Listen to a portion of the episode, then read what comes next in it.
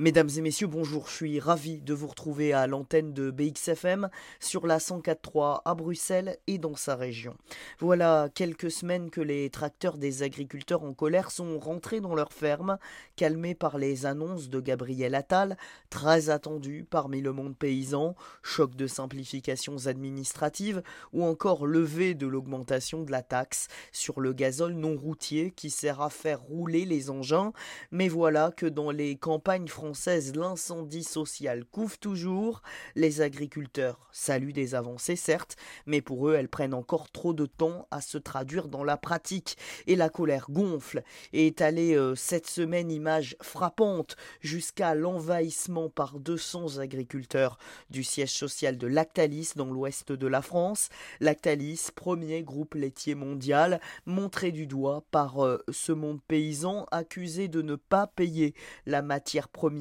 au prix juste, et ce qui ulcère euh, d'autant plus les exploitants, c'est qu'ils sont souvent dans une situation de dépendance face à quelques grands groupes qui dictent leur prix d'achat. Alors ce que certains appellent désormais les gilets verts veulent assurément maintenir la pression à quelques jours de l'ouverture ce week-end du salon de l'agriculture, leur traditionnelle vitrine annuelle, d'autant plus que les agriculteurs savent qu'ils ont l'assentiment d'une majorité écrasante de Français 91% d'entre eux soutiennent le mouvement, selon euh, un tout dernier sondage, et 70% de la population juge même à l'unisson des manifestants que les mesures annoncées par le gouvernement sont insuffisantes. Et parmi ces mesures, il y a notamment la volonté affichée de réduire les taux des normes, ce qui vient particulièrement gonfler l'ire des agriculteurs, et ce qu'on appelle ici la fameuse euh, surtransposition. Je vous le disais il y a quelques semaines,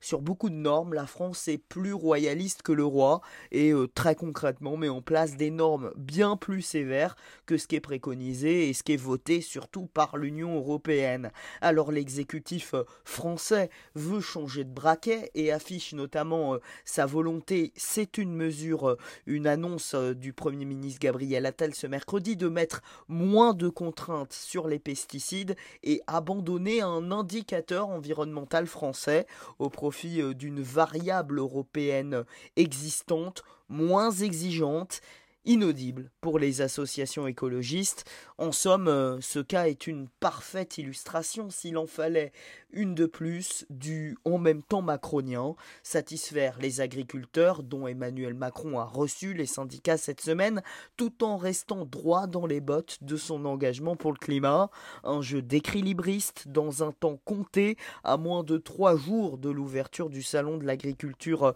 à Paris, un rendez-vous très politique où notamment les oppositions s'y font entendre chaque année, les prises de parole et cette année notamment à l'extrême droite seront particulièrement scrutées. La France en direct, c'est terminé pour cette semaine. Merci à vous de nous avoir suivis. Je vous dis à dans 7 jours, même lieu, même heure. Prenez soin de vous surtout à l'écoute de nos programmes.